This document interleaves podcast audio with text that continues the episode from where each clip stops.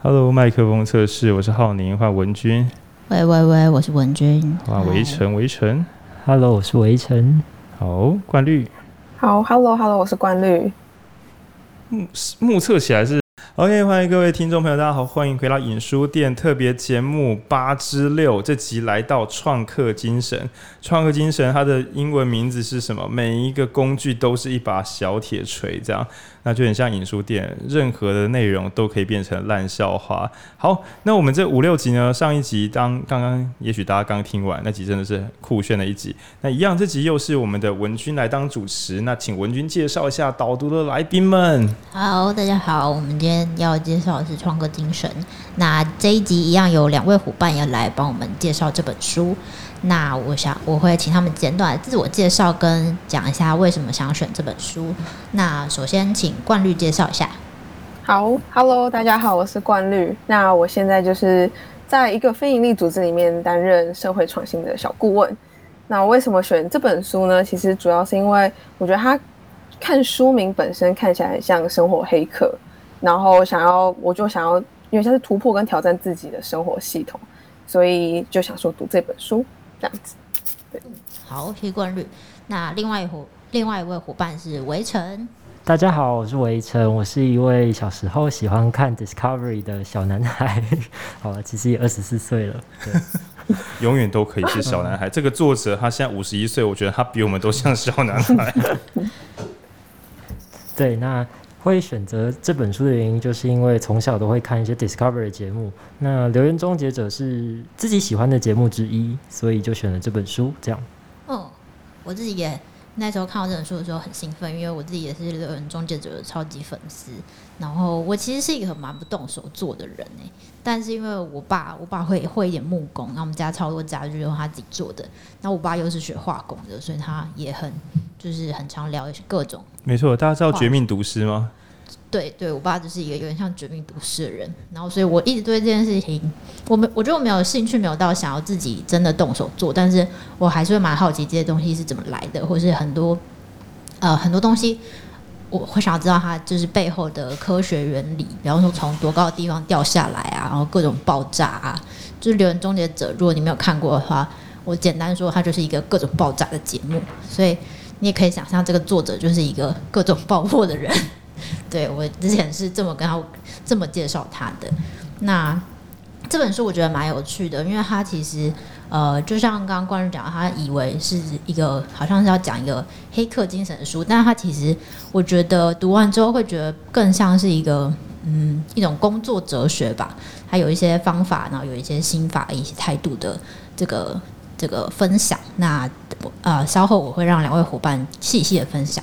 那我想要先讲的是这里讲的创客啊，他其实最开始有很简单的定义，就是他所谓的制造者，所谓的 maker，其实并不一定只是一定要做出东西，一定要什么三 D 列印啊，这些不一定。他觉得你只要是任何的创造，都算是一种创客。那在他书里面呃所讲的是，比方说，如果你呃写一首诗，你也其实也是一种创客。那对我来说，你可能比方说煮饭啊、缝衣服啊、生一个孩子，呃呃，录一集节目，呃，都算是一种创客。那我还是录节目比较安全。对，Maker 有做出东西来嘛？对不对？对对对。好，那我的简单语言先到这边。那接下来我会交给两位伙伴简介一下他们在呃书里看到的内容。然后呃，我想要先请围城介绍，因为他在事前的时候对这个这本书有下一个我觉得很有趣的定义。那把时间交给围城。好，这本书表面上是一本类似自传的书，那它搜集了作者将近四十多年以来的创造的故事还有经验。他教你不断的尝试，然后最终解决问题，算是一个励志的传统产业故事。但是啊，如果你把它创创造延伸成为兴趣或者是能力的养成，或者是把人生当做一场大型的养成游戏，那这本书就会变成一场一个变成一个游戏的呃攻略指南，那帮助你在各个阶段突破自己，继续往前。嗯，那顺着他这个话呃说，我就来简单介绍一下这本书的结构。首先呢，第一章叫做找到兔子洞，那其实还在讲一个你如何找到兴趣。然后我觉得这一章也讲得蛮好的，是你的兴趣要跟现实连接，然后你要很用心的去感受它。因为我相信我自己一直都觉得我是好像是一个没什么兴趣的人，但我也渐渐的，呃，我用这本书的思维，我就会想说，哎，其实那某些我自己在做某些事情，比方说缝缝衣服啊，或者是我之前有帮我家猫试图要帮它做衣服，那超麻烦的。对，就哦，我先这个第一章的钻进兔子洞，虽然他没有明讲，但是大家的兔子洞应该都只有同一个兔子洞，是《爱丽丝梦游仙境》那个嘛？就是看到一个迹象，然后一直追着他，一直追着他，直到看见他。然后文君平常是一个非常没有动机的人，我们前几集有讲到，文君只要一有机会，他的兴趣就是一直睡觉。对。对，那这样子的话，你很难判断他到底是忧郁症的药忘记去拿，还是怎么样，怎么一直睡觉。但是他之前我们那个动家里的动物做完手术之后，然后就是需要防止它舔舔。那正常人就是买一个现成的去套好就好。然后文君就弄布回来，就是做超级麻烦的缝纫。哦，不是因为我们家的猫就是它有点讨厌那个头套，然后讲它很它会就是一直挣脱。然后可是我又我是一个。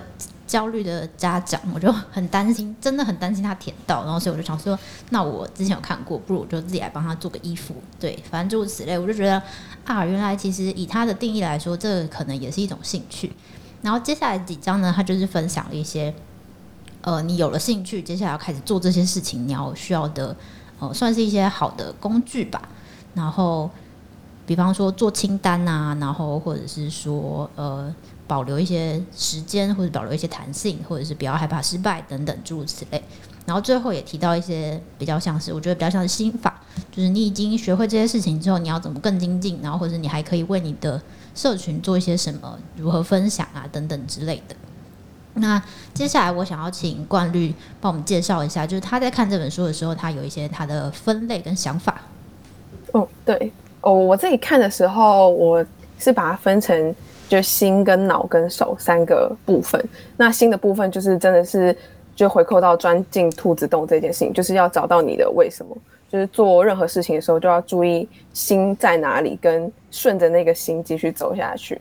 那第二部分他就讲到脑的部分，那脑的部分就是在讲思维上面的调试，比如说我们在嗯看待弹性这件事情，或者是说适度的面对呃适度的求助，或者是面对失败的那些心态。本身它有教我们一些思维上的转变，那再来是手，就是很多动手做的一些小方法论，比如说就像刚刚文君讲的，就是列清单啊，或者是整理环境，那或者是说是画图，用画图的方式来停止空想等等的，所以有点像是说，它整本书有点像是在讲，只要你有心，知道自己想要做什么，然后同时带着一些弹性的思维，再加上一些工具的方法论，就可以让我们。的生活可以更得心应手一点。嗯，那我自己也最喜欢书里面有一句话，我有画起来，他就是写说，如果他自己在叙说要贯穿这本书的话，他想要讲一件事情，就是我们动手做一样东西，成品从来不会符合完全符合想象中的样子。那我觉得他不论是他讲的方法，或者他讲的心态，其实都完全是在叙述这件事情。嗯，那浩，你有什么要补充的吗？OK，就是这本书啊，呃，因为我其实今天是就是所有的人，真的整个书店都说这本很适合我。然后我因为我这是第六本嘛，所以我这本是真的是今天才开始看，然后就是看的时候就很感动，偷偷擦眼泪的。对，因为我想说，就是呃前几集的时候稍微稍微聊到啊，在台湾的话，嗯，正常的老师会称赞成绩很好、成绩很好的小朋友，然后或者是很乖的小朋友。但是如果是你是很给小那种小朋友呢，就是不太可能会被老师喜欢，对，所以呃，我觉得这种创造啊，然后或是做自己喜欢的事情啊，就是至少了，我现在三十四岁，在我那个年代，我觉得这绝对不是一个主流。然后更不要说很认真的跟小朋友说，你想做喜欢的事吗？我跟你讲哦，你可以系统性的去研究自己喜欢的事哦，就是。我觉得老师有时候鼓励两句，或家长说：“哦，你就做自己喜欢的事，好像就很了不起了。”那今天我们看到一个超级老屁孩，就是从小到大都一直做自己喜欢的事，而且做了这么多年之后，写一本书来讲，如果你想要投注在自己有热情的东西上，你该怎么做？那在我们这个八级导读的应该是第二集吧，有讲到一些问题少年，然后在跟问题少年沟通的时候呢，就是那个作者说。小心啊，不要就是随便，就像前面我们录那个艺人公司也是，不要随便遵循热情，因为事情没有做好，世界就不会接受你。但这本就是完全逆向行驶，诶，它完全就是说，世界有很多他的想法啦。我是觉得还是要遵循热情，那就是所谓的兔子洞，就是你的内心有任何风吹草动，你如果不听从它的话，那它就会消失，你就慢慢的感觉不到你到底想往哪里去。但作者并不是那种理想主义者，说你只要遵循你的热情，你就会成功。完全没有。书总共它上面是十二章加后记，大概分十三章。第一章钻进兔子洞，就是听你的热情嘛。接下来从第二章一路到第十二章，全部都讲，所以事情到底该怎么做，超级严肃，超级严格。那书中也会谈论一些失败，但其实作者因为他的有在接案嘛，做节目嘛，做节目的人完全不会有那种没关系啦，这集录不出来也没关系，没有，超有关系的。录节目录不出来就是死定了，我们可能就连这集没有。不是一季的，不是一集的失败，可能是一季的失败，也可能是整个节目再也不会有下一季。所以每一次乍看像自由发挥，都有双重的压力：一，我们要发挥创意，全力以赴；二，我们不能失败。我相信很多人会想说，创意工作者或是有创意的孩子，隐隐约约都给他一种免死金牌，就让他试试看，失败也不会怎么样。但作者很严肃的跟大家讲。我们不是说失败就是不能再来一次啦，但是如果你用这个心态的话，没有人会想要把事情交给你做了。对，所以他从第二章开始，第二章非常无聊。我们今天讲说创意思维，想象一下教创意的书的第二章节，第一章叫你遵循内心嘛，第二章该跟你讲什么？第二章叫你制作清单，就是你很难想象制作清单这种事情不是给什么表格控最棒的什么，就是各种管理。我们今天讲要创意。结果第二章直接跟你讲，来，我们来管理。那但是如果有读过一本很老的书叫《六顶思考帽》的话，他就直接跟你讲，创意的对极叫做管理。能够好好管理跟操控的人，才有资格去发挥完全的创意。然后我以前一直想说，嗯，我大概知道这个意思。那直到看到这种完全以创意为生的人，第二章制作清单，然后第三章比第二章更无聊，就是在清单上再加上打勾勾的格子。然后你可以想象，他这么有创造力的人。一开始跟大家的基础教学说：“哎、各位各位，我们来做自己喜欢的事。首先制作清单，然后加上打勾勾的格子。然后第四章跟你讲的是小心不要随便一头热，适时的停下来。然后接下来跟你讲事情有 deadline 哦，啊，草图赶快画一画哦。然后还有就知道自己哪里能做，哪里不能做。然后就全部都在讲一些如何小心翼翼的去靠近你的目标。”因为在热情找到热情之后，接下来就要把东西做出来嘛。啊，把东西做，把东西做出来，这一句短短的话，其实就是所有创意工作者有跟无的这个巨大差别。然后第十二章那个很复杂，我们等下有机会再谈。那最后再讲到天天打扫，所以整本书我觉得跟刚才维腾讲的很像。如果你以为他是来跟你耍嗨的，你会发现说，靠，他超级超级冷静，超级小心。书中遍布他的热情。但他不是叫大家遵循热情满地乱跑，你就会拿到你要的人生跟你要的创客思维，都不是。对，创客精神是非常非常有节制的。然后我非常推荐给所有自以为没有创意都在按部就班的人，因为你们身上可能藏有就是创意的基础。对，我觉得总总之五星啊，五星推荐啊，有在做作品的，只要你的人生的工作不是一辈子都照着别人的流程操作。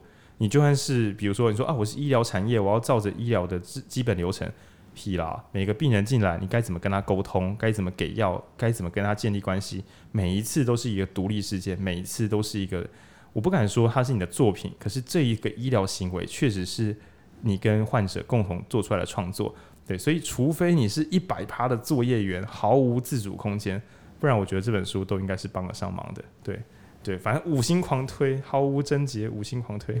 好，嗯，然后我觉得这本书的很多方法也是就是在讲，我觉得是创意的实体化啦，就是呃，我觉得那些实体化的方法都可以帮助创意进行。因为我在读这本书之前，首先我觉得我是一个相对没创意的人，然后我的工作也是相对不需要创意，因为我的工作可能就是跟很多可能财务啊、行政啊相关。然后，但是它里面提供了很多方法，我觉得是。无论你是本来就在做创意的，然后比方说广告啊、行销啊，或者是比较像是我在做的事情，比较呃看起来比较一成不变，但他的方法我觉得都是你都可以找呃从中找到很很受用的地方，这样子。嗯，好，那我觉得书中很那些很棒的方法，我想要留给大家自己去在看书的时候发现，所以我想要来让大家聊聊。呃，大家各自在书中看到觉得很很有趣的地方。那刚刚呃，浩宁有提到说，书里面有一章在讲死线。那我相信大家应该都跟死线很熟吧？就是谁不是呢？谁不是靠死线为生的？啊，不是一定要提早做完吗？死线怎么会有死线这种东西？我真的很少很少很少遇到会把事情提前做完的人呢。我我就遇到会自呃自主把死线往前往前定的人。比方说他他是一个比较容易紧张的人，那礼拜六要交的东西，他就会告诉自己说，我礼拜四就要做出来，最多就是这样。但是他终究是礼拜四才会做出来，他不会说。礼拜六要交，然后告诉自己礼拜四要做出来，然后礼拜二就做好了。这个我觉得少少少，想想想，对，太厉害了，时间管理有点太好。然后，呃，惯律对呃死线这件事情，就是有一些呃想法。嗯，我在老实讲，我在那时候我发现死线是个常听到的词，但是我并没有料到说，竟然死线是充斥在我们生活的各个角落，就是。我之前其实是有参加一个组织的活动，然后那个组织的领导者给我一个机会去创造一个新的产品，他给我半年时间去给我验收，然后在半年时间上架，最后我就在一年内把这件事做完了。那我朋友也有跟我说说，哎，其实蛮可惜，你应该自己出来做才对。那我那时候就觉得不会啊，我觉得组织给我机会去做这件事情。可是我后来读完这本书之后，我发现那个所谓的机会不一定是那个平台本身。那个机会其实是他给了我一个时间限制的机会，就他定了那个一年，所谓一年要完成这件事情，以至于我告诉我自己一定要在一年内产出，才会有这样的成果。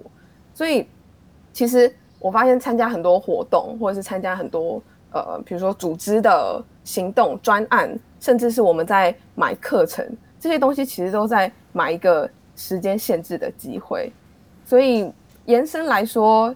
如果我们真的最后的自主力拉到自己身上，不用那么依赖外在的话，好像对于自己可以爆发的程度跟嗯，可以控制自己能力到哪里的话，好像是可以被预判出来的。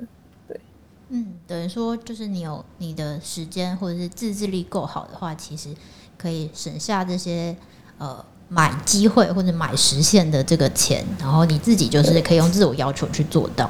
那我觉得书里面有一个很好的分享是说，你的实现呢，应该要跟你的作品也有关系。就是他书里面讲的是，他有一件一直很想做成的一个 cosplay 的衣服，我也忘记是什么，但反正就是某个电影的衣服，然后。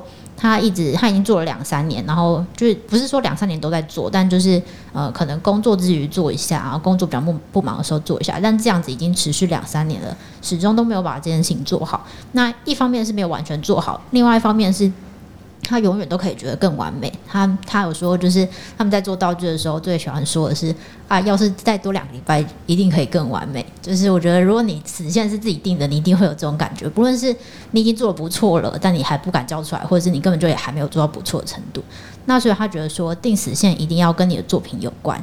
所以他就定说，哎，今年的某一个那种 cosplay 的大会，他要穿这件衣服，然后。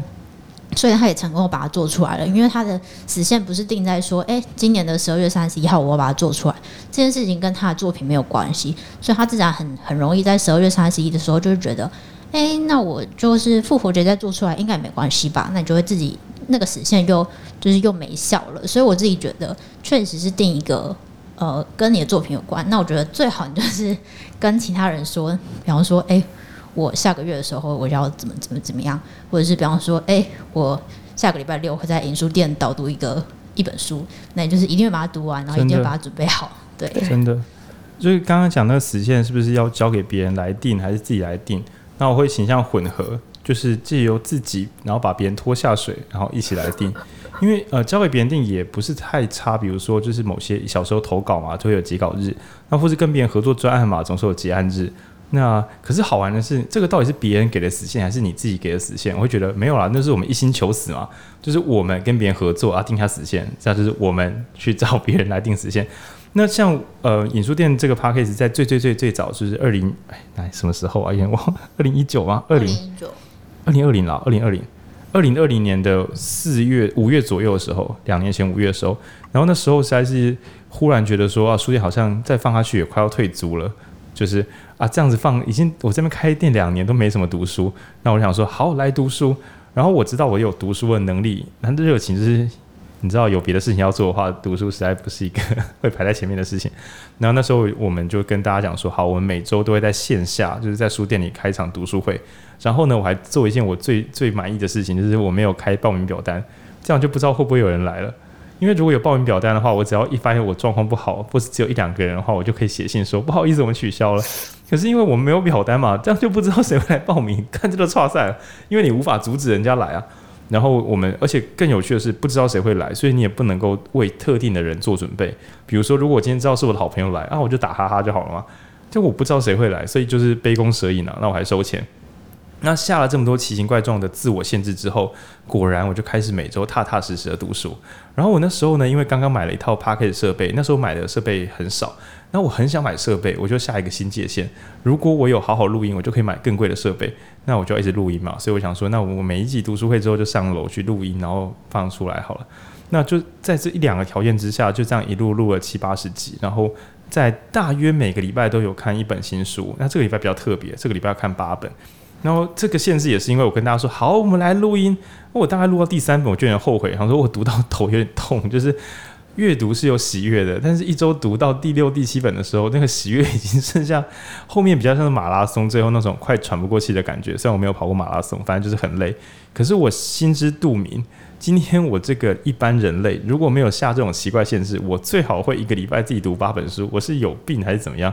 对，所以我非常非常的喜欢制定界限，然后去挑战它。那当然呢。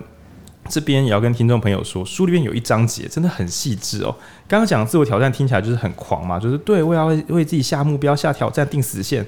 那作者很怕大家就是一起脑冲，然后一起放枪，一起把事搞砸。所以他在第七章的时候叫做松配公差。那公差这个词就非常细腻了。大家家里面你有开过任何门吗？就比如说那种喇叭锁门之类的，门都有门的脚片，就是它会有个就是两一片金属，让你的门框跟门可以 凑在一起。这个东西如果公差为零，什么叫公差为零？就是这个门的这个几乎这个铁片毫无缝隙，然后门完美密合，根本是气密门这样。那你可以想象，这么公差如此精细的锁片装配，只要有一点点小闪失，或是油漆厚了一厘米啊，这个门就装不上去了。所以这个叫高公差。那什么叫高公差？比如说我每一天，我我每一周都要录出一集刚好五十九分五十九秒节目。啊，这个而且在每八点的时候准时上传，就像我们伟大的志祺七七曾经的目标，现在有偷改了。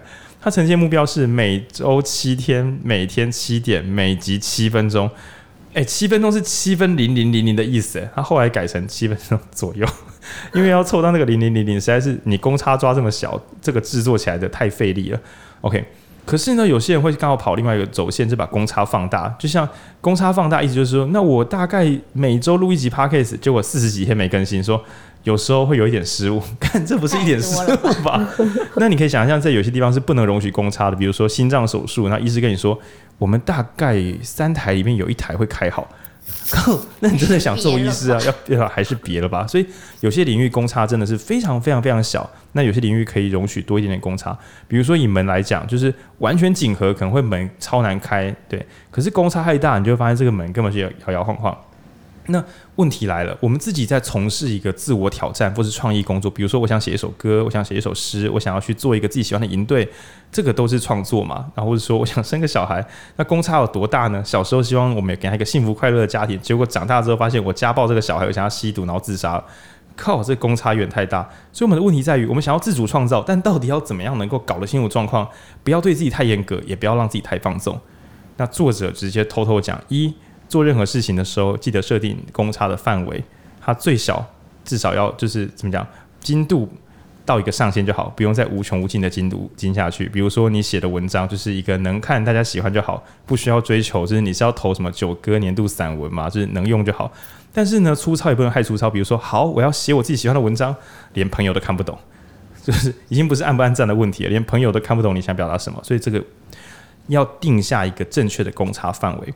可是这个建议对一般的新手有用吗？我个人觉得没用，因为一般的新手根本实作经验少到连公差都无法掌握，所以作者后面直接讲，就开始用厚纸板或怎么做譬喻。其实我觉得他是一个微言大义啊，就是你各位创作者啊，记得要抓公差，不然你害死你自己；记得要抓死线，不然你永远会做不出来；记得要做做模型，借由模型让自己提升掌握的能力。然后，这个公差还有第二种东西，第二种公差叫时间公差，或是次数公差。比如说，我一次就要把门做好。我一次就要完美的，我一次就要录出一集可以的 podcast，这就是一种高精度作业。可是你可以说好，那我开头时我会测麦克风测三三次，我会试录看看，真的有问题我会做局部剪辑。你可以设下这些条款来确保自己的公差到达自己可以感受的安全界限。但即使你以为你设下安全界限，只要你的操作经验过低。你还是有可能在进场的时候还发现，哎，跟我想的不太一样。这个原来这个我以为的门的公差可能是两公两两两公里，结果一出手是两公分以上。哦，看来我的基本技术太差了。那所以作者里面也也后，等一下我们可以聊一个严重失败案例，就是作者成功的帮他的朋友做了一个布景，就是他的朋友在拍电影，他就帮他朋友做布景，初次出手大成功。那于是呢，他就在帮朋友。朋友是导演嘛，他就是帮朋友的朋友再做一次布景，那这次就产生了蛮可怕的结果。对，然后我觉得这个失败好像也是冠律刚刚有提到说这个失败好像不太对劲，那我觉得我们可以聊一下这个失败。好啊，那这个其实是我们在事前讨论的时候冠律提到的。那我先想想要请冠律先分享他看到这个故事的时候的想法。哦，好，因为那时候看完，虽然他后来就是因为学到了一些教训之后。后来就是有成功的被呃有学习到，然后成功的被更多人看见。但当下我我心情是有点沉重的，就是我会觉得说啊，那个那个那个花了三年的那个心血的导导演怎么办？呃，补充一下那个失败，就是这个留言终结者的这个老老家伙，他当时第一次帮朋友做壁纸大成功，做布景，然后。于是第二次呢，就要改做另外一个什么提款机布景，什么就很酷的布景。他会想说，我上次那个都可以，我这次一定也行。就花了一整个月的时间，然后最后还熬夜五天，然后最后是现场给人家一整个垃圾，就是完全没用，根本不可能拿出来拍。然后导演剧组全部都站在那边，然后他就现场继续搞搞搞，搞到最后人家说，所以你到底现在你知道自己在干嘛吗？然后他还跟人家开玩笑说，哦，我们就边走边做试试看嘛。没有人笑，气氛爆干烂。然后他说：“我觉得你可以走了。”那就是一个爆干惨痛的失败。然后在此之后，他是有反省，然后再回到业界。不过这个失败其实真的是有点离谱了。对，然后冠律就是看到这个之后，第一瞬间想的是：这也太闹了吧？对，因为我当下就是觉得说，大部分人都是踩在别人身，就是肩膀上，然后学到更多，看到更多。但他有点像是踩在别人尸体上面，才才学到了一些教训，然后因而成为了更好的自己的那种感觉。就我当下的心情会觉得，就是应该说，我检讨的是，虽然我也常听到很多人说，哦，就是要多尝试、多跌倒、多失败，但是这个故事也给我了一个警惕，说，哦，这个失败本身也要慎选，就是失败本身应该是出现在沙盘推演或者是攸关自己结果的事情，如果是攸关到他人或者是正式演出的话，其实应该就是对于这个失败的所谓定义，可能要更谨慎一点。然后就有点像是变成说，我们有点在考验我们要如何辨别一件事是沙盘推演还是正式演出。对，嗯，对啊。然后我自己听到冠律这个想法的时候，也觉得啊，对啊，其实很多人就说，哎，你就是多尝试啊。尤其是呃，我自己也是很从大学的时候就认识一些有在创业的朋友，那他们就觉得早开始早失败，你就会早学习，好像，但是都大家都没有。呃，好像比较少去谈，他们都只有谈到失败的，因为他们只有谈失败的好处，但并没有去谈失败的代价。难道就没有人站不起来了吗？或者是难道就没有人在这个失败的过程中受伤吗？这好像是比较少人去讨论一件事情。嗯，对，就是失败者本身成长了，但是跟着他一起失败的人摔烂了。然后这种事情好像很少，很比较少拿出来被讨论。还有就是失败的规模啊，对。然后我我甚至会觉得很多很认真的人说要多失败，我们检视他的失败，说不定会发现你那也算失败，你那个算是没有成功而已吧？大家知道那个小小的差别吗？就是他只是有点像鲤鱼跃龙门的时候没有跳过那个龙门，所以没有变成龙。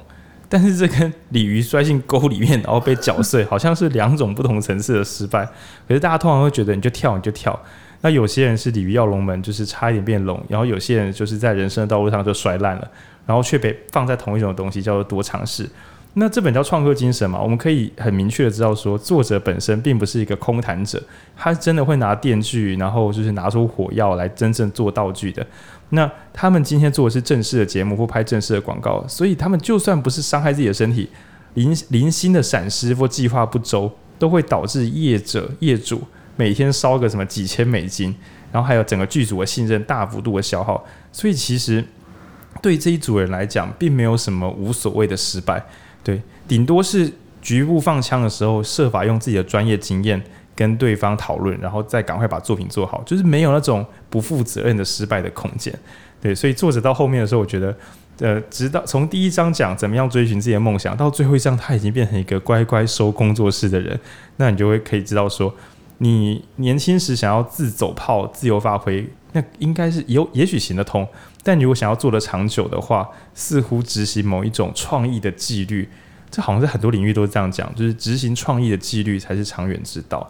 对，这边也是趁机跟大家讲说，呃，你也许会很怀疑说，鼓吹失败那些人真的都不会摔死吗？那这本合成之后会告诉你，就是有纪律的去行动，在失败之前就大概知道这次是会失败的场还是不能失败的场。那这些思考都会让自己每一把是认真的在练习，而不是在玩。对，那这是蛮重要的。嗯，那讲到创意的纪律啊，这个好像。是围城在看这本书的时候，跟他原本想象的觉得有一点落差比较大的地方。那我想请围城聊聊看。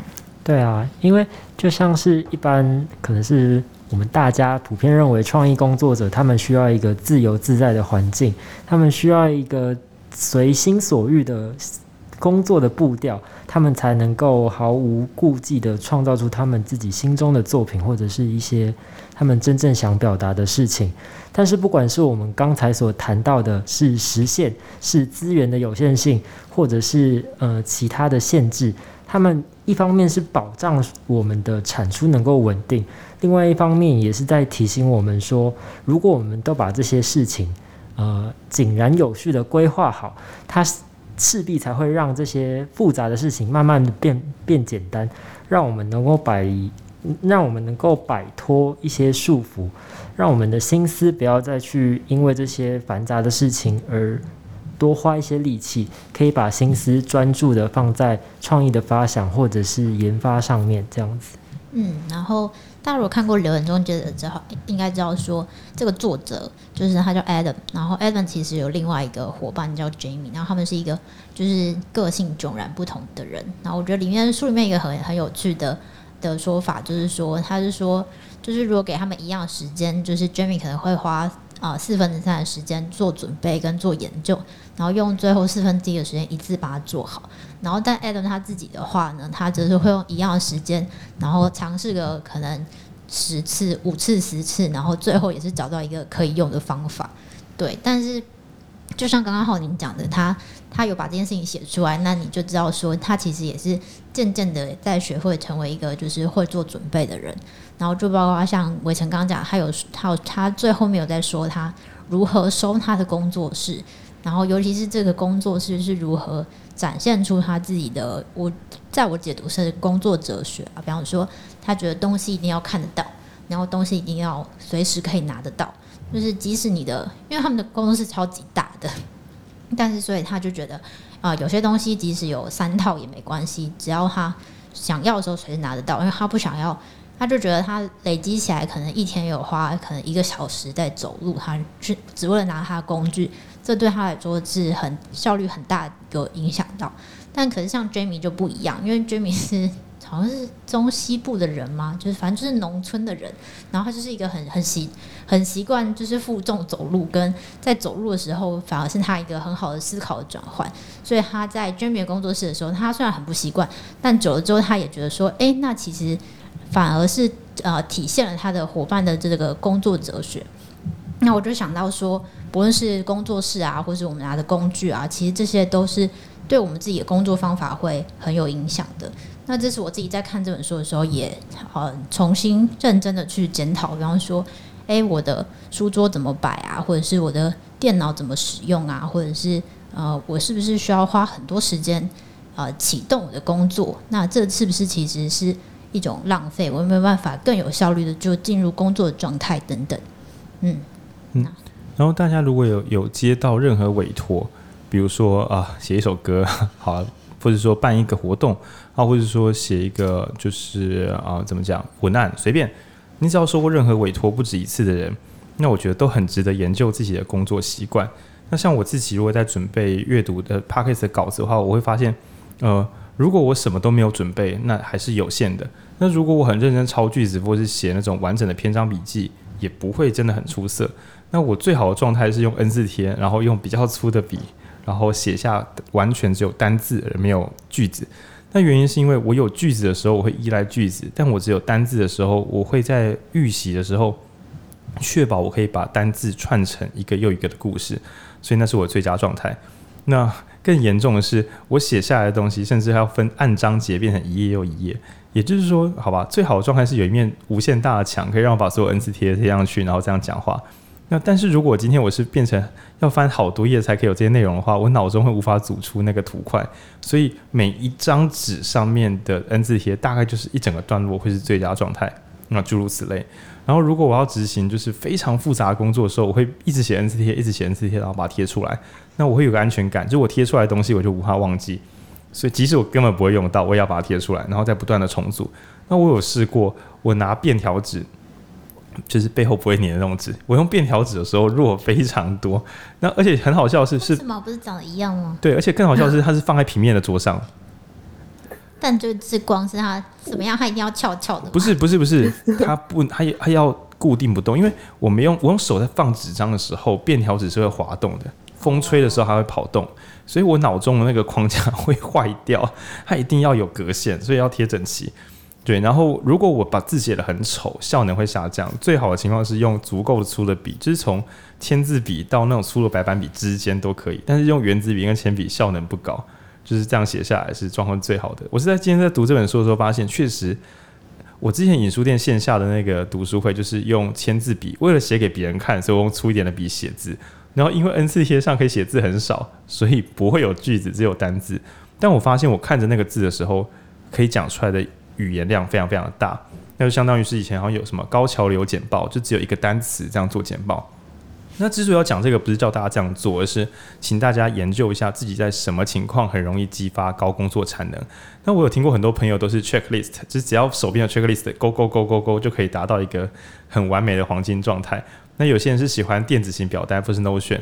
那我觉得作者的意思是随便好不好，选一个你喜欢的，然后成为你的工作辅具。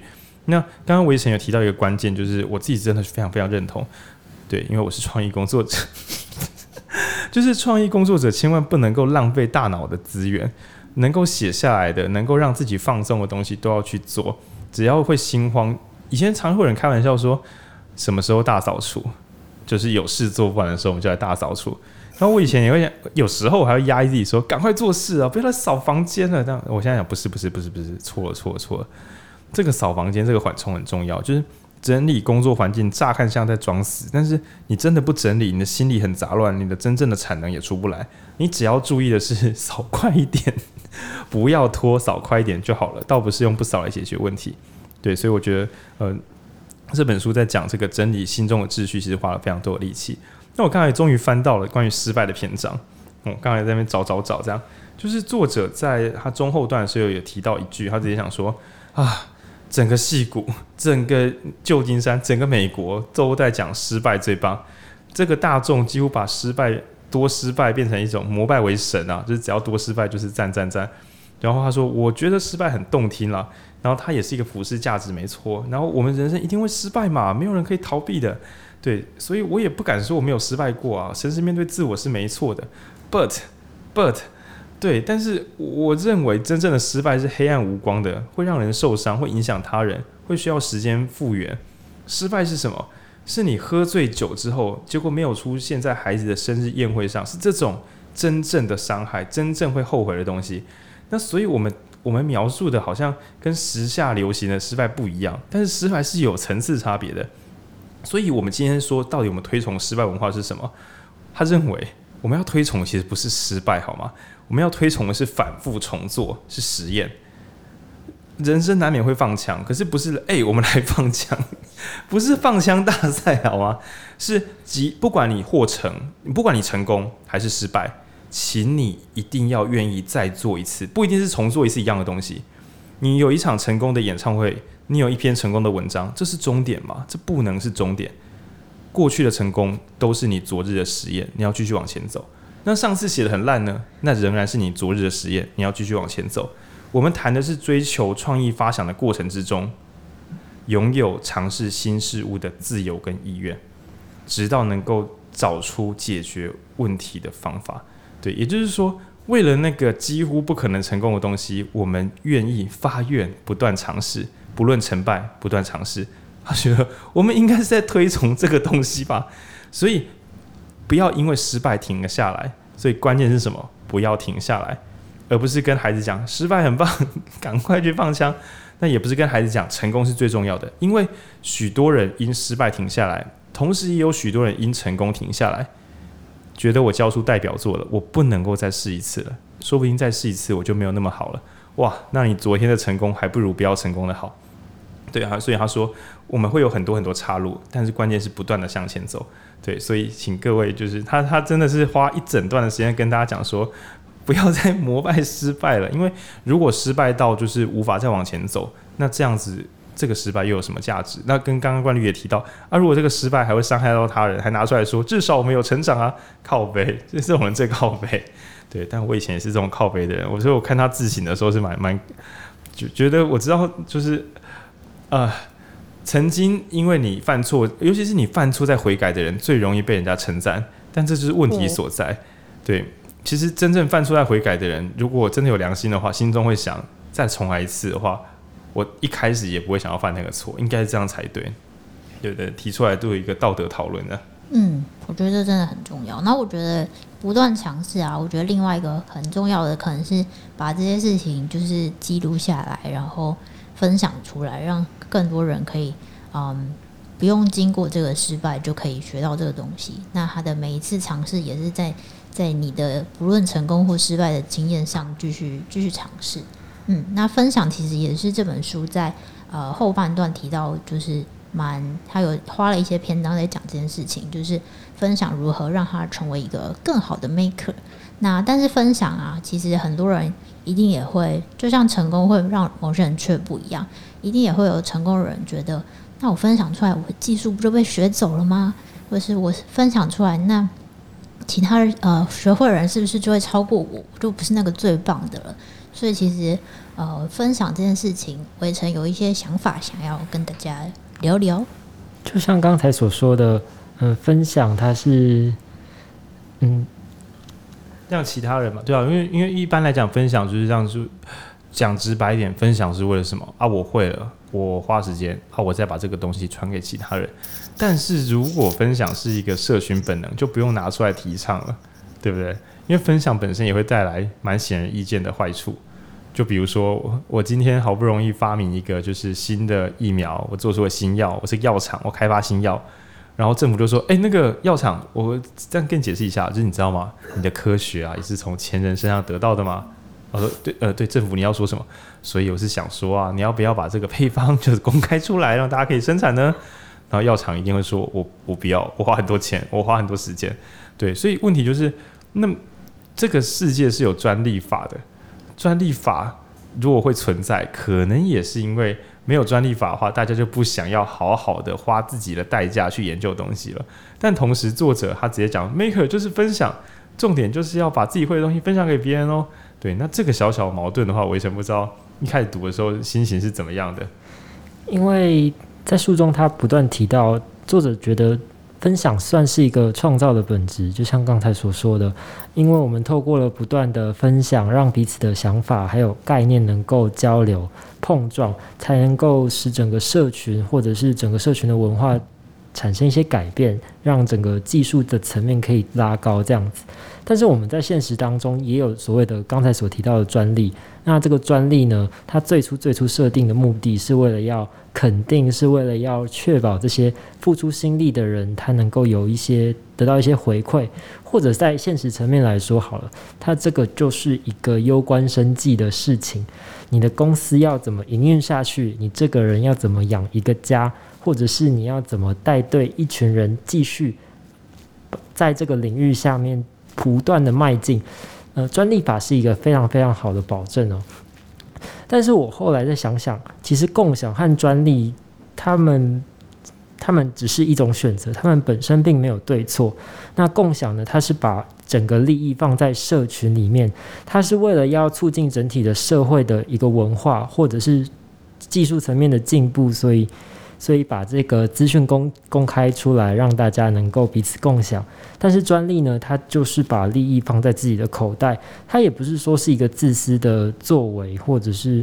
一个非常不道德的一个情况，他就只是为了要让自己或者是公司的营运营运没有后顾之忧，反而是能够确保自己的生活能够处在一个相对平稳的地方，那继续从从事你的创作。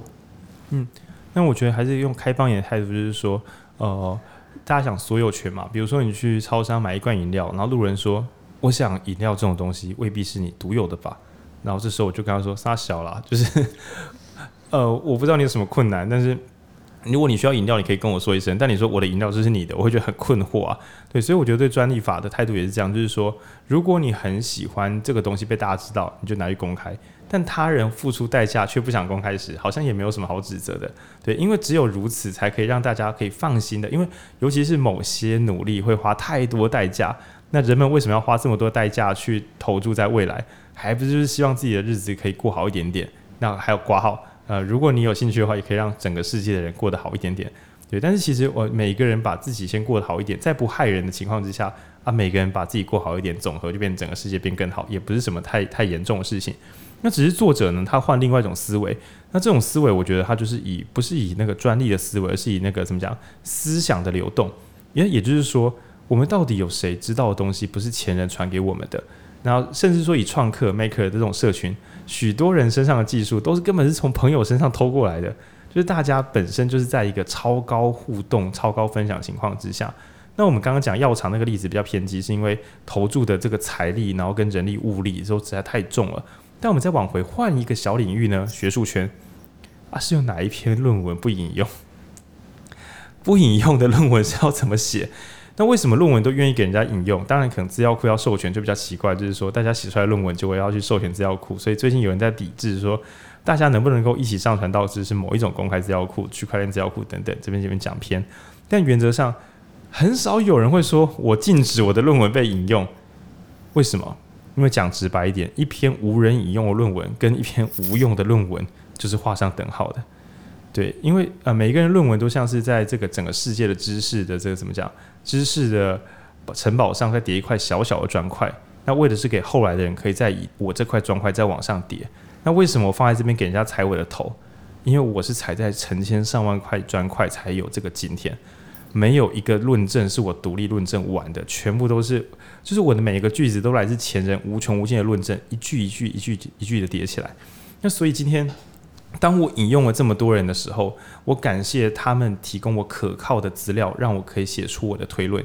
那今天未来的人跟我说，我可以借你的文章，就是我是个作者，说，诶，可以跟你借你的论证来成为我对未来的想象吗？那我觉得这当然好。所以我觉得。应用程度吧，就是如果今天那个你自己创造的东西是很多时候是就是真的是你花了很多苦功，成分很高，那你就是不授权，这真的是你自己想你自己的事这样。对，但如果某些社群会的东西几乎都从别人身上组装过来的，那在这样的社群文化里面分享给其他人，好像又是非常自在的事情这样。所以说，我觉得还是要看它的领领域跟文化性这样。嗯嗯，好。那我觉得我们今天聊了蛮多了，因为这本书其实，呃，他回过回回过头来，他还是在讲创造。那他讲创造了很多面向。那我们今天有提到了一些他提供的方法，比方说清单啊、合取方块，其实还蛮好理解的。我觉得书呃书里就是有只是比较比较多具体的例证。那我觉得我们讨论比较多的是关于比方说工作的哲学，或者工作呃。工作场域如何影响你，然后或者是纪律如何让你的创意更多，不论是时间上的纪律还是空间上的纪律。然后另外也讨论到了到底呃，其实不是在鼓励失败，而是鼓励不断尝试，然后不要停下来。然后另外也有就是讨论说，哎，这些知识的分享与否，可能都是都是有它的背景跟有它的不同的条件限制的。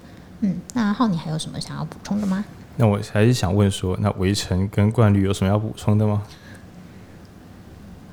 你们都不是真正的创，没有开玩笑的。哎，冠律 说，冠律说，冠律说，冠律说。哦，没有，我又想补充浩宁刚刚提到，就是在，因为我刚好有经历，有有看过一些组织，他们是宣导，希望就是可能可以把他们开会的模式带领导领导的模式交给大家。对对对。对，但是同时又有一点矛盾的点是，他又不就是他教了大家之后，可能又有一个专利说不。不能，你不能再去教其他人，但他就是有点矛盾，是因为他希望可以让更多人因此学到这些东西，产生更多影响力，但同时又有专利的线索，不让这个范畴变得更广。这蛮微妙的。对，我我会跳跃猜想啊，会不会是他怕大家交错，所以会希望想用可以，可是可不可以回到原本的我们这边来受训？不然我觉得这个条款有点小矛盾，没错。对，有可能，但是我那时候在想说，是不是？就是以浩宁刚刚讲的方法回推的话，呃，就是方式来回推的话，应该是说，不管当然是不管选哪一个都没有错，但是就是要回扣回你本身组织的宗旨才对。就你的组织的宗旨是希望可以养活这群人，还是说希望可以扩大社群的影响力，就会决定于你最接下来会做的是分享还是申请专利这件事情，好像也会回扣到原本的宗旨。嗯。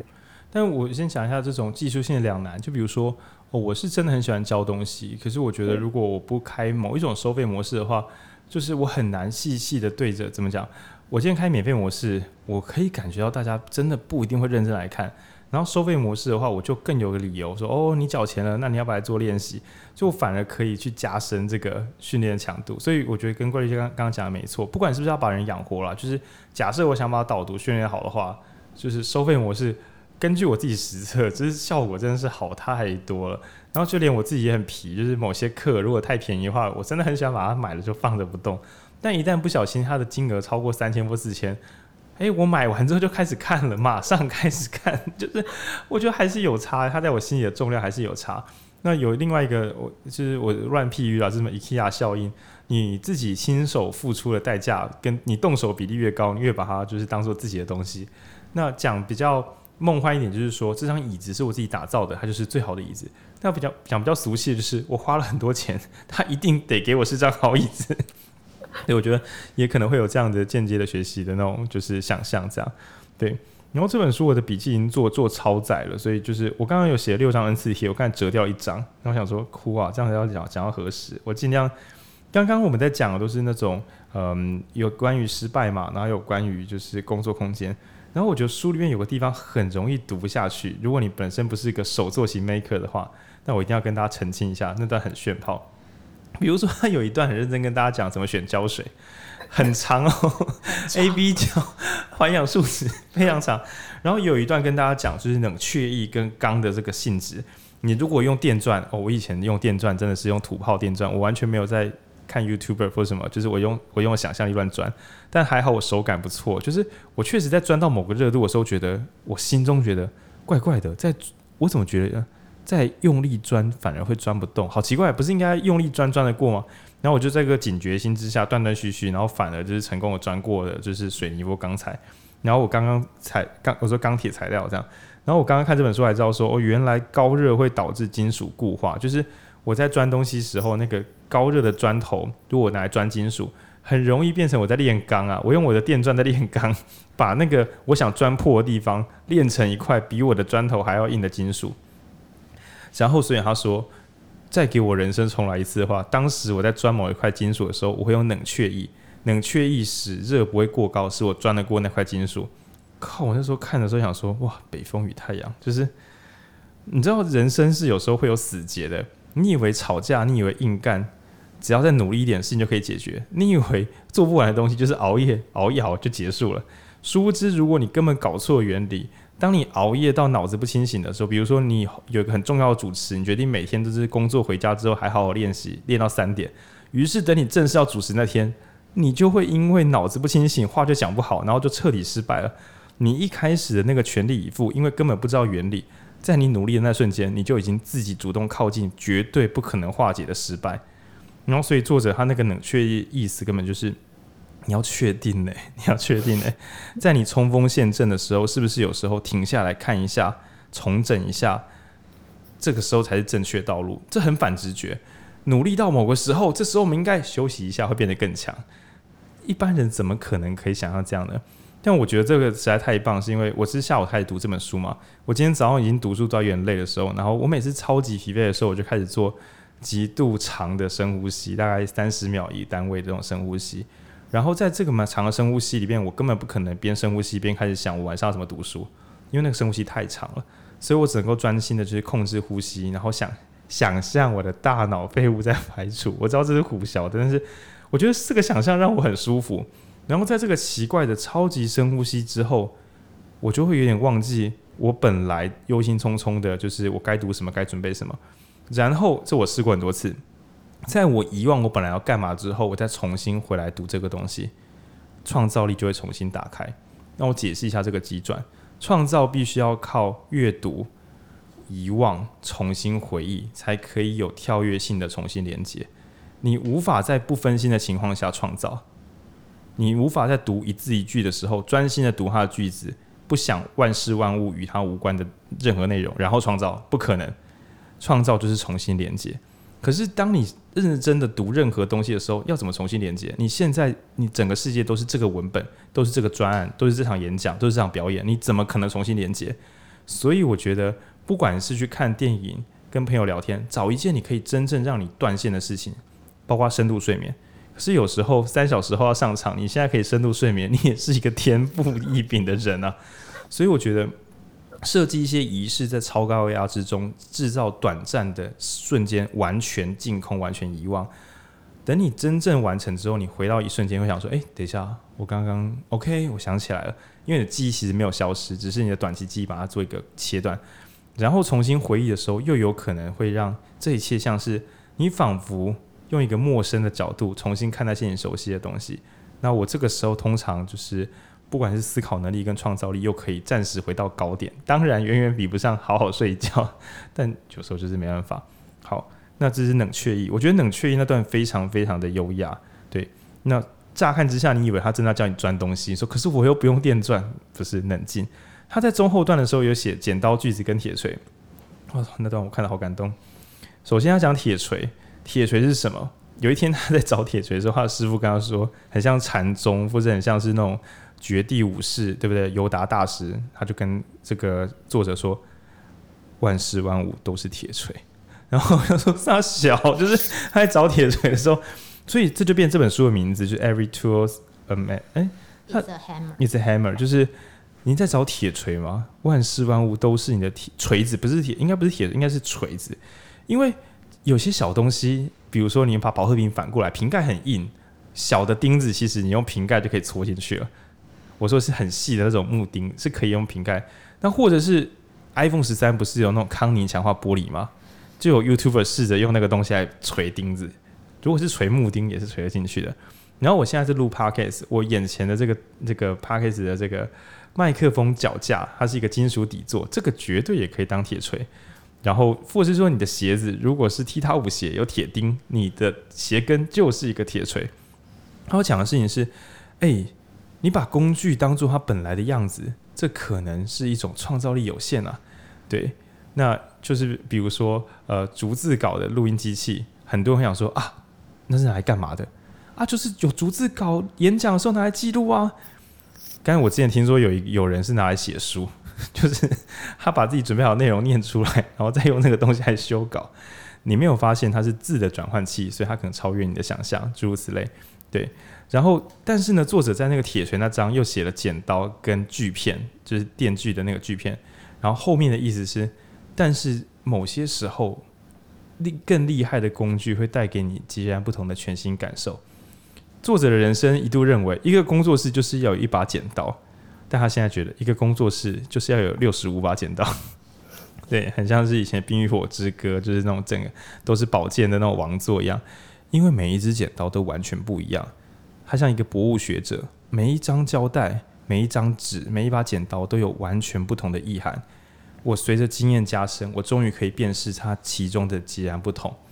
以前的我会觉得啊，都可以用就好了。现在的我说不是不是，我要把一件事做好，我要用真正正确的东西。那你看这两个有点矛盾嘛？一下子说万事万物都是铁锤，他要你掌握是事物的本质；一下子跟你说你要选择最正确的剪刀，你要买最贵的锯，正确的锯片，不用最贵的，但要水准以上，因为你要把事做好，你要有正确水准的工具。它其实是。不太一样的思维，可是所以最后他跟你讲，几乎就是那种古典武侠小说的，什么是刀，什么是剑，这样飞花落落叶皆可伤人。但是今天如果你想要干净利落杀人，你要有一把好武器。这两个冲突的概念在 Maker 手上，它是可以融会贯通、重新使用的。那也许你会说，呃，不是啊，我我没有当 Maker 啊，我只是一个我想开公司，这个，所以你要表达什么？年纪渐长之后，你就会发现。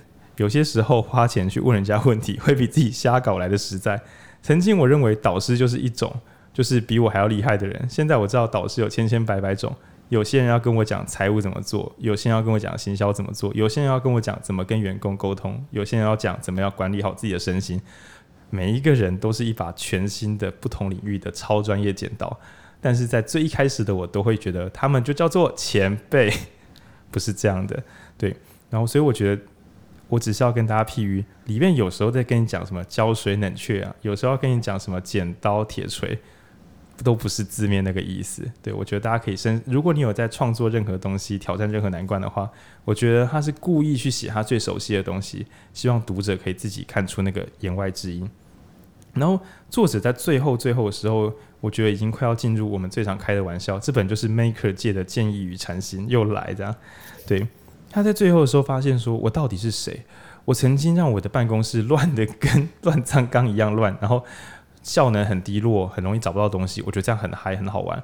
我也曾经见证过有些大师，他的办公室就是跟木 跟这种很像是天主教的坟墓一样，就是超干净洁白，什么都没有。然后想说这样到底要怎么工作？你们也太 太闷了吧？很像是那种那美术馆式的纯洁纯白这样。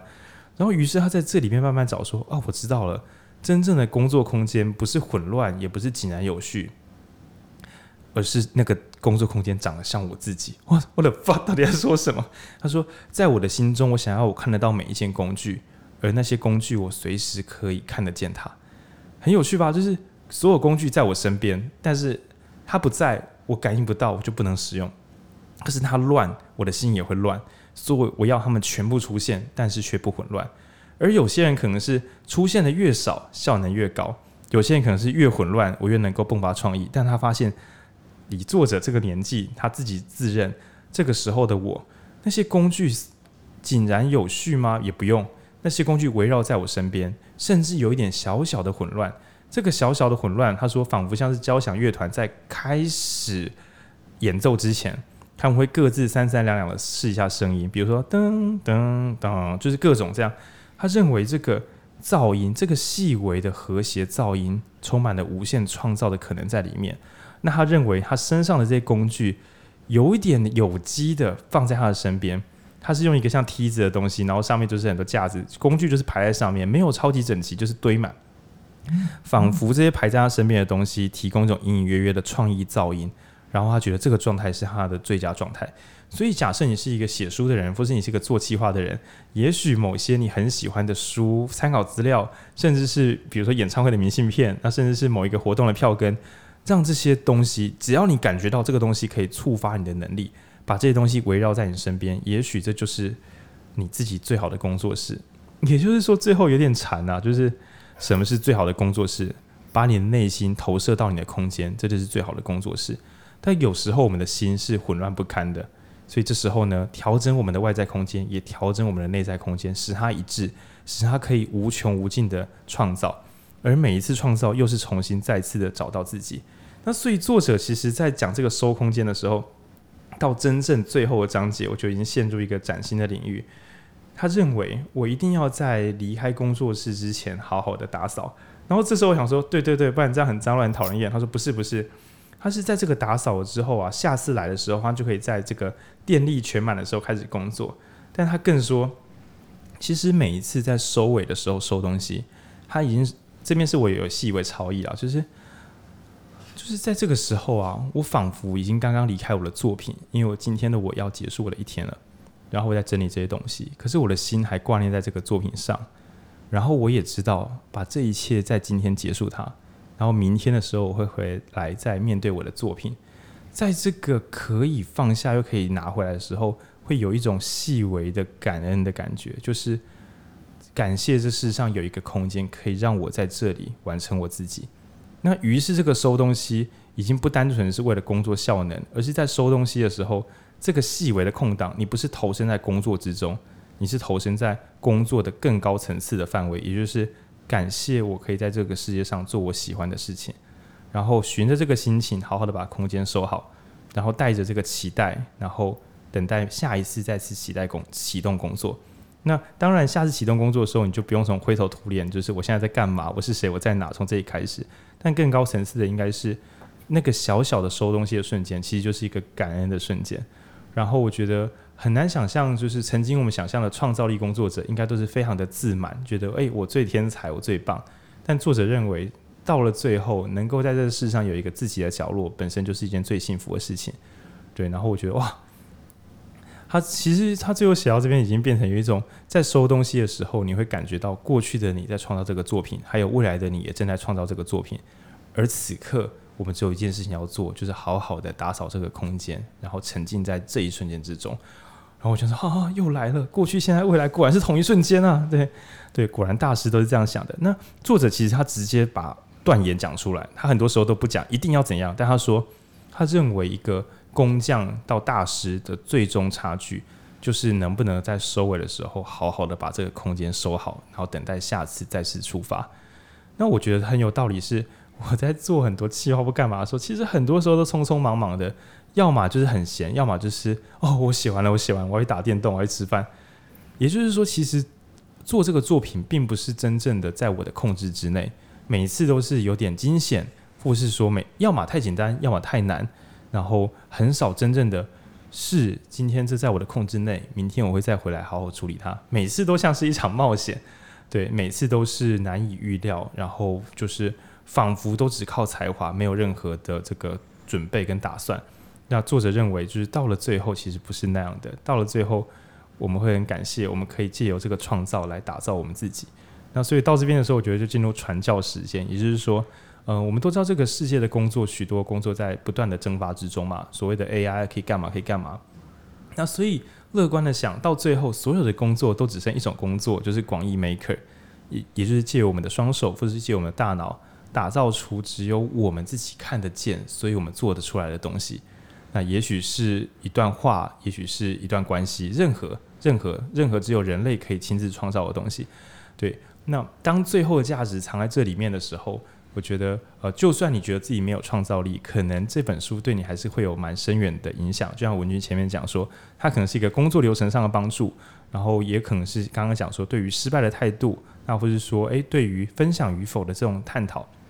那我觉得更关键的是，理解自己是一个能够创造事情的人，这件事情对自己的激励。那也不要忘了说，所谓的 maker 最终都是在创造一个东西。我们以为在创造一首诗啊，对不对？一套爆炸装备啊，没有没有。最后其实不管是生下一个孩子，然后还是画一幅画，最终在创造的都只是自己的名字而已。对，那很像许多动画，不论是中二的死神啊、游戏王啊，那又或者说神隐少女，所有的人最后都在找寻就是自己的名字。那在比较中二的漫画里面，当你找到名字的时候，你就会解放你真正的力量。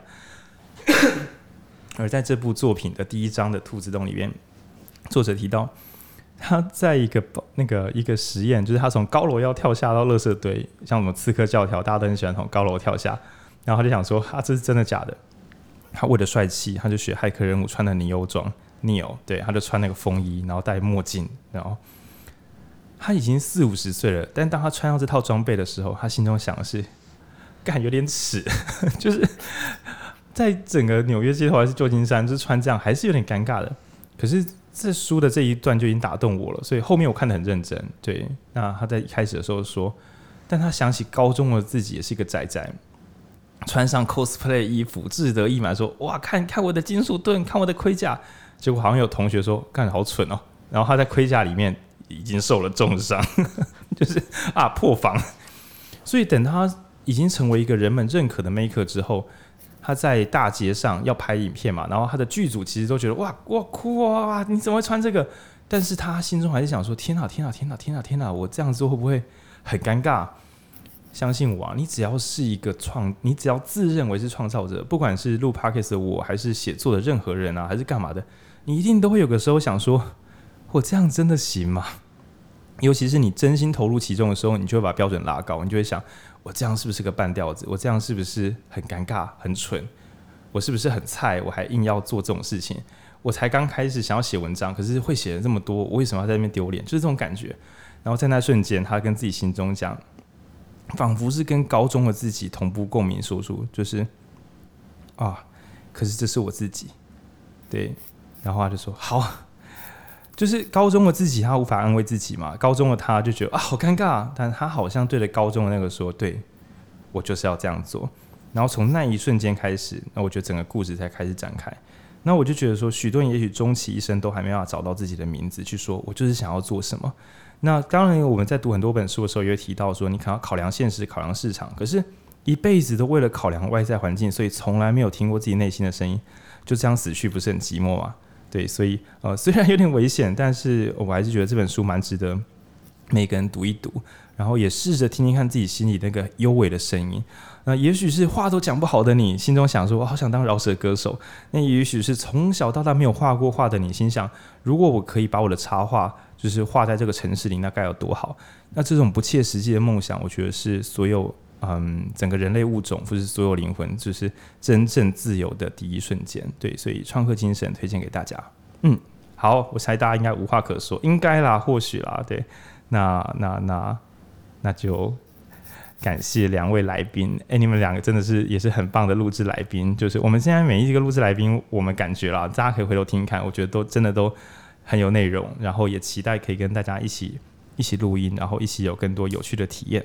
对，然后就就就谢谢大家，拜拜拜拜拜。然后这时候我不会不会剪掉那个，我不会按掉暂停，我还可以瞎聊。反正就是我我自己觉得会后这段还是可以继续放啊，就是你可以想要听众想说拜拜，然后他们还是会继续听啊。对，嗯，对，嗯。那您真是读到心坎里。有有有，然后然后因为我流汗，然后因为我偷偷哭，然后那个汗就很酸，害我眼睛打不开，害我没办法好好的按掉 关掉的按钮。对啊，真的，就啊，对对。气氛弄得很感伤。哪有感伤？哪有感伤？我是我是觉得那是很很很很好的啦。哎呀。不是啊，因为我想说，天啊，一辈子就是没有真心的去投入在自己喜欢的事情里面，就这样死掉，这样子会死不瞑目吧？我觉得啦。嗯。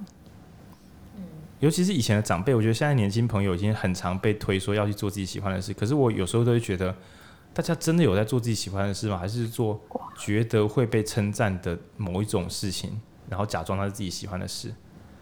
对。尤其是大家通常我很少看到有人对于逆向才华去碰，就比如说，就是呃，怎么讲？啊，这啊，反正这段会后了还要听的话，就当做不代表本台立场。就是像很多人都说写读书心得，我想说，你真的喜欢写？你是为了锻炼能力所以写，还是你真的好喜欢写？那如果为了锻炼能力而写，我就会想说啊，卡领金的呀，认真点啊，你怎么就半途而废？对，可是我觉得，如果就是你还有真的喜欢的东西没做。因为当代不是想说蛮多元的嘛，就是画插画或干嘛都不错。那为什么要看到大家在干嘛就干嘛呢？对吧？啊，啊，你又不够，因为除非你本来是个超自律的人，不然你碰那些你没有真爱的东西，你就不会太认真啊，不会太认真就很弱 啊。我看不是瞎忙，我我就这么觉得。那当然，我觉得美国很大，所以做奇怪的小道具可以做到可以维生，不敢保证说台湾一定可以。可是世界真的太大了，台湾就是有人做模型做到什么程度，就是做那些奇怪的粘土啊、人偶啊，最后变魔兽争霸，就是魔兽世界，还有那个大型雕塑，之前有做三三这个主要角色的那种超大型金属雕塑，其中一个设计师是台湾人，然后说为什么他在那边，然后说因为台湾没有这个工作，但没就是也没有关系啊。然后就像曾经那个台湾三十年前、四十年前，想像我们的阿公阿嬷，或是我们的爸爸到阿嬷中间那一辈，就是大概大我们二大我们三十岁到五十岁之间。你可以想象，如果今天你说你要去跳现代舞，成立现代舞团，你看你爸妈会不会觉得，看你在靠背？呃，不是，你爸不会说你在靠背，因为这样他是做自己死，对吧？就是假设惯例，你今天说我想要去成立现代舞团，我想正常的家长应该都觉得很错。嗯，然后就是说，可是你可以想林怀民，他在那个时候说要弄现代舞团，刚听起来正常家长应该会觉得是雷爆了。对，可是你可以想象说，天哪，我们比四十年前的人还要更小心谨慎，这是是在 重杀小，对啊。然后嗯，比如说就是有一点点喜欢画画的人，然后说，可是我不会，好像我们跟四十年前的人一样都没有网络，找不到任何网络上可以学习的东西。而且以前的老师还会说，可是那个很远，现在全部都因为疫情全线上了，到底还有哪里是远的？我怎么看不出来？对，然后我觉得嗯，喜欢的东西。好好练习，终究会很厉害的。主要是因为那些假装喜欢的，根本练不了多久。对，然后在不很不不打断经济的情况之下，比如说你有一份正职，你要下班的时候偷练，在不打断经济的情况下，明明练习时间就是无穷无尽的。然后我我之前有时候想要执行一个计划，但没有很成功。最近比较成功，就是我每打一小时的电动，我就要看一小时的书，因为我有时候打了会打六七个小时，每天打两三个小时。对，然后几乎没有成功，直到最近我的 low，因为就是它城市毁损，所以我一直打不开。然后艾尔登法环又因为打那个很累，然后我没办法在读书的中间去打 艾尔登法环，我会崩溃。对，所以我最近就没有打电动。对，然后所以怎么讲呢？可是说实在话，我觉得读书像抽彩蛋一样，我其实没有抱着期待在看这些书。可是只要书有一定水准之上，我觉得看的书越多，反而越容易看到这本书打动我的地方。然后就算书没有特别好，我就变一个挑战说，说这本书我乍看很水，我让我研究一下它有没有很棒的地方。对啊，更不要说书本身就很动人。对，然后我觉得这些书都呃采取出一些小零件，可以影响我的未来。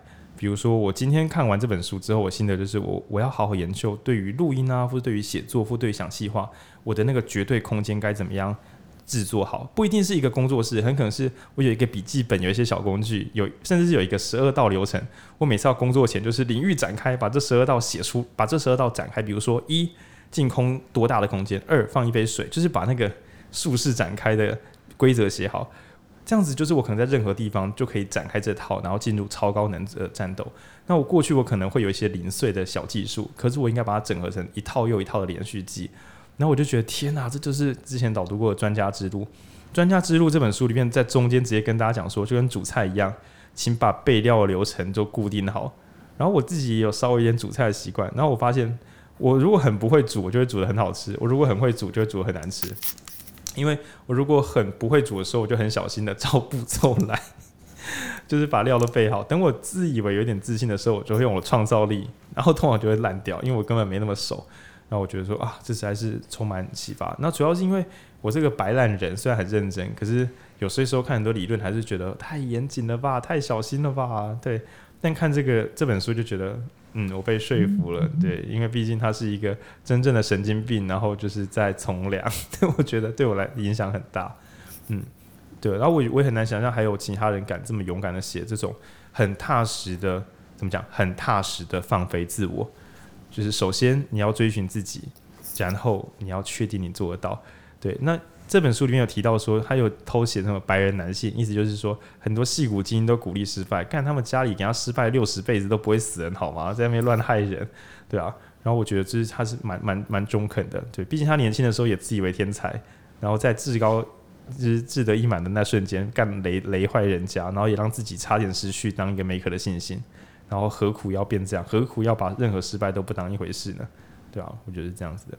嗯，他其实也蛮，我觉得他蛮诚实的，就是也有提到说，他不是搬回去跟爸妈住嘛，然后他也很一直提说，哎，这个其实也不是大家都可以这样啊，然后或者是他爸妈很包容他啊之类的。就我觉得他还是要把他自己，呃，就我觉得他很客观的在呈现这些事情，对啊，然后他受挫之后也回去做平面设计啊，暂时不敢再搞东搞西。对对对，对啊，这都蛮有趣的，嗯。嗯，好啦，时间差不多，对对呀，嗯，那两位，大家对自己的导读有什么感想吗？对，我很享受，我我享受是享受，就是就是现场直接听浩浩明的那个分享，对，对，因为我我发现我在读这本书没有读到那么就是见解或者是最后的解释没有像浩明那么深，所以在过程当中我真的是发现就是就。因为我在想是想要拿到一些黑客思维的一些东西，嗯、但好像是要自己刻意去抓取出来，他没有很袒露的直接在里面所有所有地方都讲到，可能是我们要自己去。就这本书刚好刚好相反，他看创作思维的时候，我以为他要教大家一些炫招、炫炮招数，结果他都教你超基本功。对，对然后最后我反而蛮被感动，因为我就我我真的觉得那种很有趣的创意书其实没有。不太可能会有用，对。然后，除非是为了解决特定的难题，有一本书改天导读，叫做《嗯嗯嗯顾问成功的秘密》，那真是一本强书。它整本书充满各式各样奇形怪状的譬喻，对。可是我觉得这本相反，这本是就是给那种一直在嗯，你想要起步的话，他其实只用兔子洞那张去鼓励你要尝试自己喜欢的东西，然后后面就是好了。我假设你试喽，我很想跟所有已经在这条路上的人分享我的所有招数。第一，写下清单。那就像我们在专业管理是那个啊，就是工作分解流程，首先先展开清单，然后再加上我我自己觉得那个空白格子跟涂色格子跟黑格子那是真的有用的，只是我怕跟前几集我刚好有录到这段，我就没有再录这样。然后也就是说，你故意把那个黑格子的那种版面填很满啊，你就会有一种，虽然今天我的工作量没有做得很顺利，可是我你看看我做了这么多事情呢，哎，我真的觉得这有用，因为有时候进度不顺会有一种很灰心的感觉。然后还有一个东西很细，这个比较跟教育心理学很有关，就是他以前觉得做完的工作就是要杠掉，帅，可是他觉得那个杠掉隐约带着一种这个东西消失了。可是我们把做过的东西杠掉，那不就会慢慢的就是我眼前只有还没做完的事情，而做完的东西我都不认，那不是会很容易越做越没有动力？当我打开我行事历，全部都是待办事项，这个东西其实比不上我看到我有好多我已经完成的事情来的踏实。所以我觉得他对于 maker 的心理建设也是有有有提有琢磨的。我觉得他其实其实很多，他因为他一开始就是讲说就是热力学第一定律嘛。然后其实，在后面很多地方也都持续提到动能这件事情。我觉得不论是说，他说要先收好，让你不用从收收收工作室开始你的一天啊，或者是呃一呃，他说他他有说他在写上已经完成事项，本来不在清单，但已经做完，他还故意写上去。对啊，诸如此类。我觉得他很在意自己是不是能够一直前进，尤其是他虽然以这个为生，但他其实也。这个也有，呃，他也有纯做兴趣的部分，所以我觉得他也很强调说，如何让自己真的可以一直一直做下去。嗯，真的，这点我真的做得很好。没有没有，其实我我跟一些比较熟的工作伙伴，这边就小瞎聊啦。对，我不知道你们等下是不是很急，我知道惯率急，但我不知道围成这样。就是我很在意，呃，做自己喜欢的事情的这些人们啊，要设计一些能够让自己快乐的流程，就因为。我觉得我能够吃苦，都是某些升华时刻。就是我觉得我再撑一下，我真的很棒，我可以再更好。可是如果刚好在没进展的段落，我还要叫自己苦练，这有时候蛮尴尬的。所以我觉得怎么激励自己其实很很重要。嗯，然后辩题的话，有时候是激励伙伴，因为伙伴有时候大家也不是都能够撑超级久。然后这边闲聊一个我之前讲课很喜欢讲的双系统，叫意义跟成就系统。然后我分类一下，这很好记哦。意义就是。即使一事无成，我还是觉得很有价值。比如说，我今天帮助一个小朋友，他今天可能就是呃表现不好，我我陪他就是教他一些功课，最后呢，他还是没有考上好学校。可是我觉得我当时有做错吗？没有，我觉得我刚当时做的事情很有意义。对，不论成败，我都觉得那是有价值的，这叫意义。而成就系统相反，如果没成功，那真是没价值。那我举一个很浮夸的例子，比如说，大家有没有什么把石头丢到杯子里，或者是把吸管丢到杯子里，就是那种呃棒球九宫格。对棒球九宫格格九宫格而言啊，并不存在什么挖地瓜很有意义，没有，就是就至少要投进去。比如说，我想要投到九宫格任何一个，投投过去的时候，我就觉得赞啦，对吧？可是如果真的问你，所以你在干嘛？就是我在投棒球九宫格啊。那我称为这是成就系统，某种程度上。成就系统是瞬间给我回报，而意义系统是支持着我没有回报也可以走下去。然后我这时候我在讲演讲课的时候都讲个假议题说，所以我们要用哪一种系统来激励人呢？那因为我很会骗人，所以大家就说，嗯，意义系统，因为这样比较长远。我说，那你就要看他们能不能走到这么一个。我是对对，没错，我以前说没错，就是应该是两种都要混合啦，油电混合，油电混合，短期靠成就支撑，长期靠意义支撑，两种混合起来，你就很像这种钢筋水泥。诶、你们知道钢筋水泥的原理吗？钢筋具延展性，然后水泥具那个就是抗压，一个是抗拉，一个是抗压，所以混在一起的时候比较安全。对，大概是这样。所以借由成就系统，以免大家就是怎么讲，短期你没有让大家嗨，大家可能就走了。可是你短期都要靠刺激性，就变成没有理念、没有目标，在状况不好的时候就会马上走不下去。所以应该是要混合。然后有一些人非常的刻苦耐劳，就会成为意义型领导者。这种人就很容易团队提早瓦解，因为团队旁边人想说：“可是我们到底现在在干嘛？”他说：“终究会看到价值的。”那种压力靠背，就是不是每个人都可以只吃你这一套。那有些人只是我问，有些人则会问自己领导者：“所以我们最后会去哪里？”他说：“我们今天有赚到钱啊！”你就没有回答到人家的问题。人家在问你：长远来讲，我们这一切是为了什么呢？那所以可能有一些意义导向的人，就会变成另外一种情绪勒索。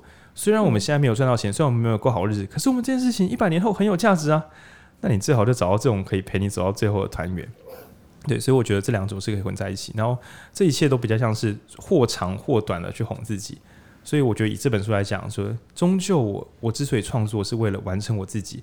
然后如果幸运的话，也可以打造一些不得了的东西，让其他人也变得幸福。可是我觉得核心来讲，它并不是为了他人的幸福而创造这一切。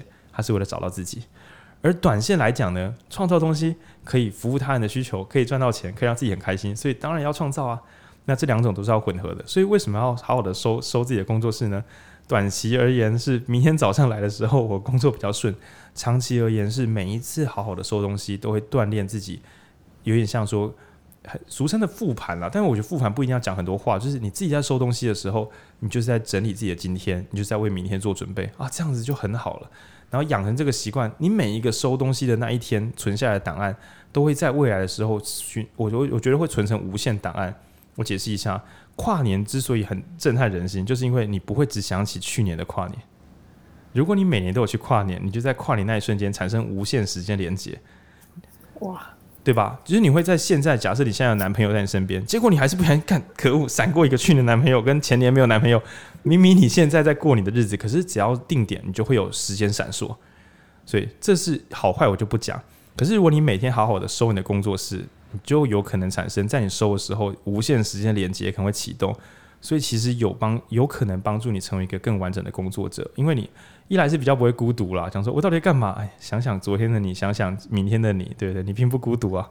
然后另外一个是工作的整体效能可能也会上升不少，因为你每天都在做什么七天记忆、重新复盘等等的创造力，很多时候可能也在这个最后的打扫十分钟里面，你有想到一些东西，就写写 N 字贴贴着，明天再来。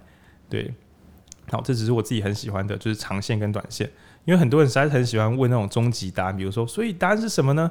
哎，通常是两者之间。我知道大家很不想听这个，但答案通常是两者之间嘛。对啊，这边跟大家分享。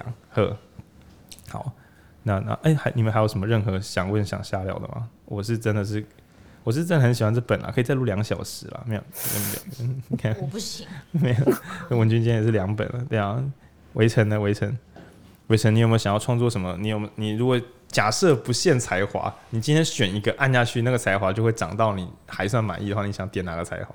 我想，嗯，好好练我的吉他吧。对，因为其实本本来就有在练习一些吉他这样子。欸、你是单主修还是双主修？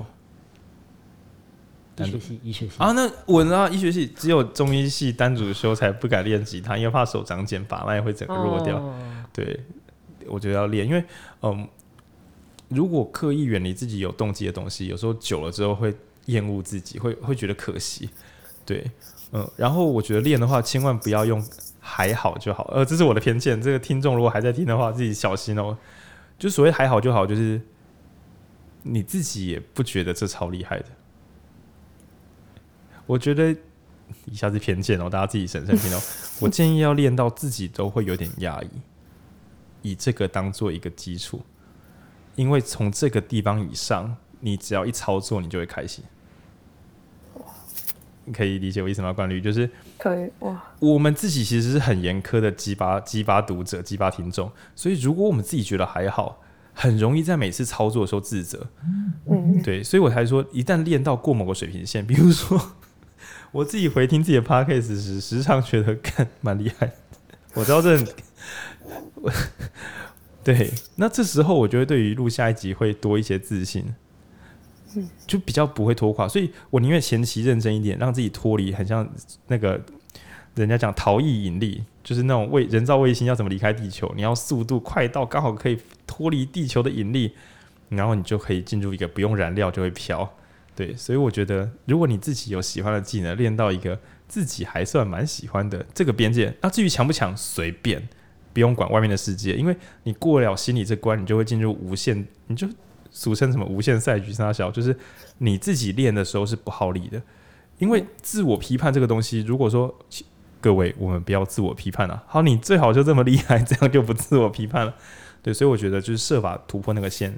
那我们刚刚不是讲制定死线，有时候时间不干嘛的，可以用时间啦，但我觉得，嗯，就你也可以，就是我就是要一直练，练到自己觉得还算蛮满意，那通常会比想象的还要早就达到了，因为其实大家。我是觉得大家都蛮不认真的，就是呃说想练，但是练的真的很少，导致你稍微练一下，你就有一种哈这样就有了啊，其他怎么不练？你你通常会有这个这个困惑这样。然后而且这个千万不可以用外面的标准或比赛，因为有时候会太远或太近。就有时候是刚好那个比赛，其实我们误判它的难度，所以不小心超越了，就觉得就这样吗？可是我觉得还好诶，对啊，那就真的你自己觉得还好，就是继续练嘛。说不定你会变入那种俗称的十里波”健身模式，就是等你练好出关的时候，还发现世界怎么这么小，怎么那么弱？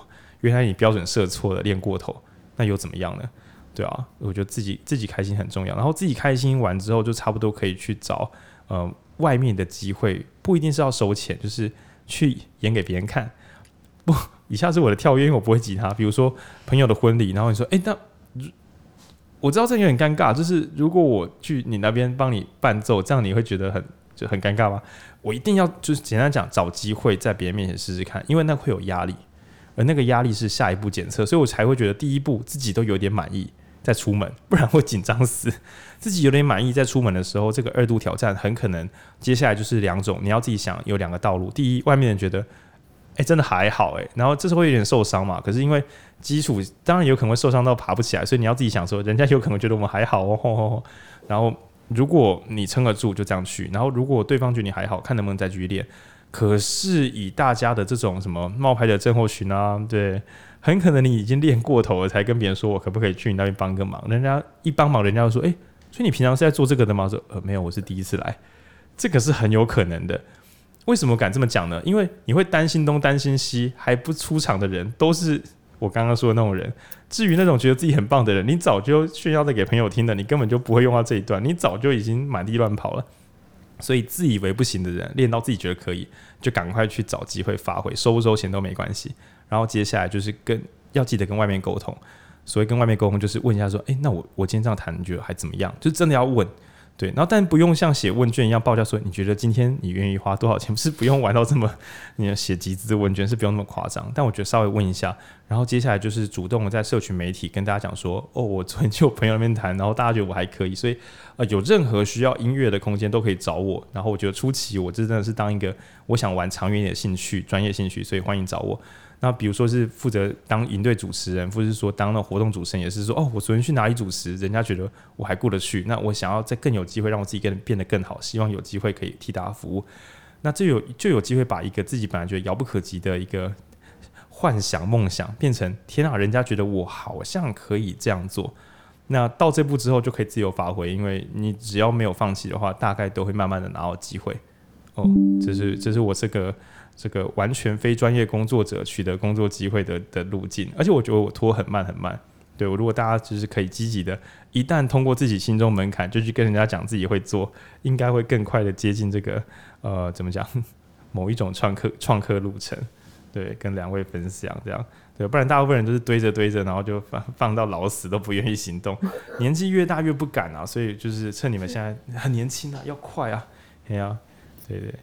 但但也不用因为老就就不动，因为反正反正大家都没在动，对，好，大概是这样。呵，好，好，拜啦，冠旅，对，拜拜拜拜拜拜拜拜，到时候在线上见了，拜拜。好，哎，是结束了吗？对啊。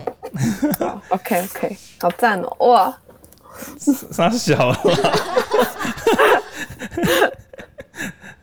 你可以再写一篇心得，说这一些很赞。我刚刚其实很想要做笔记，但我们怕做笔记会收音，所以我就没关系，一直忍着。不是啊，朋友，这是 Podcast，你在担心什么？我怕那个手写的那个声音。不是不是，我说你想手写，你想记这个东西是 Podcast 好吗？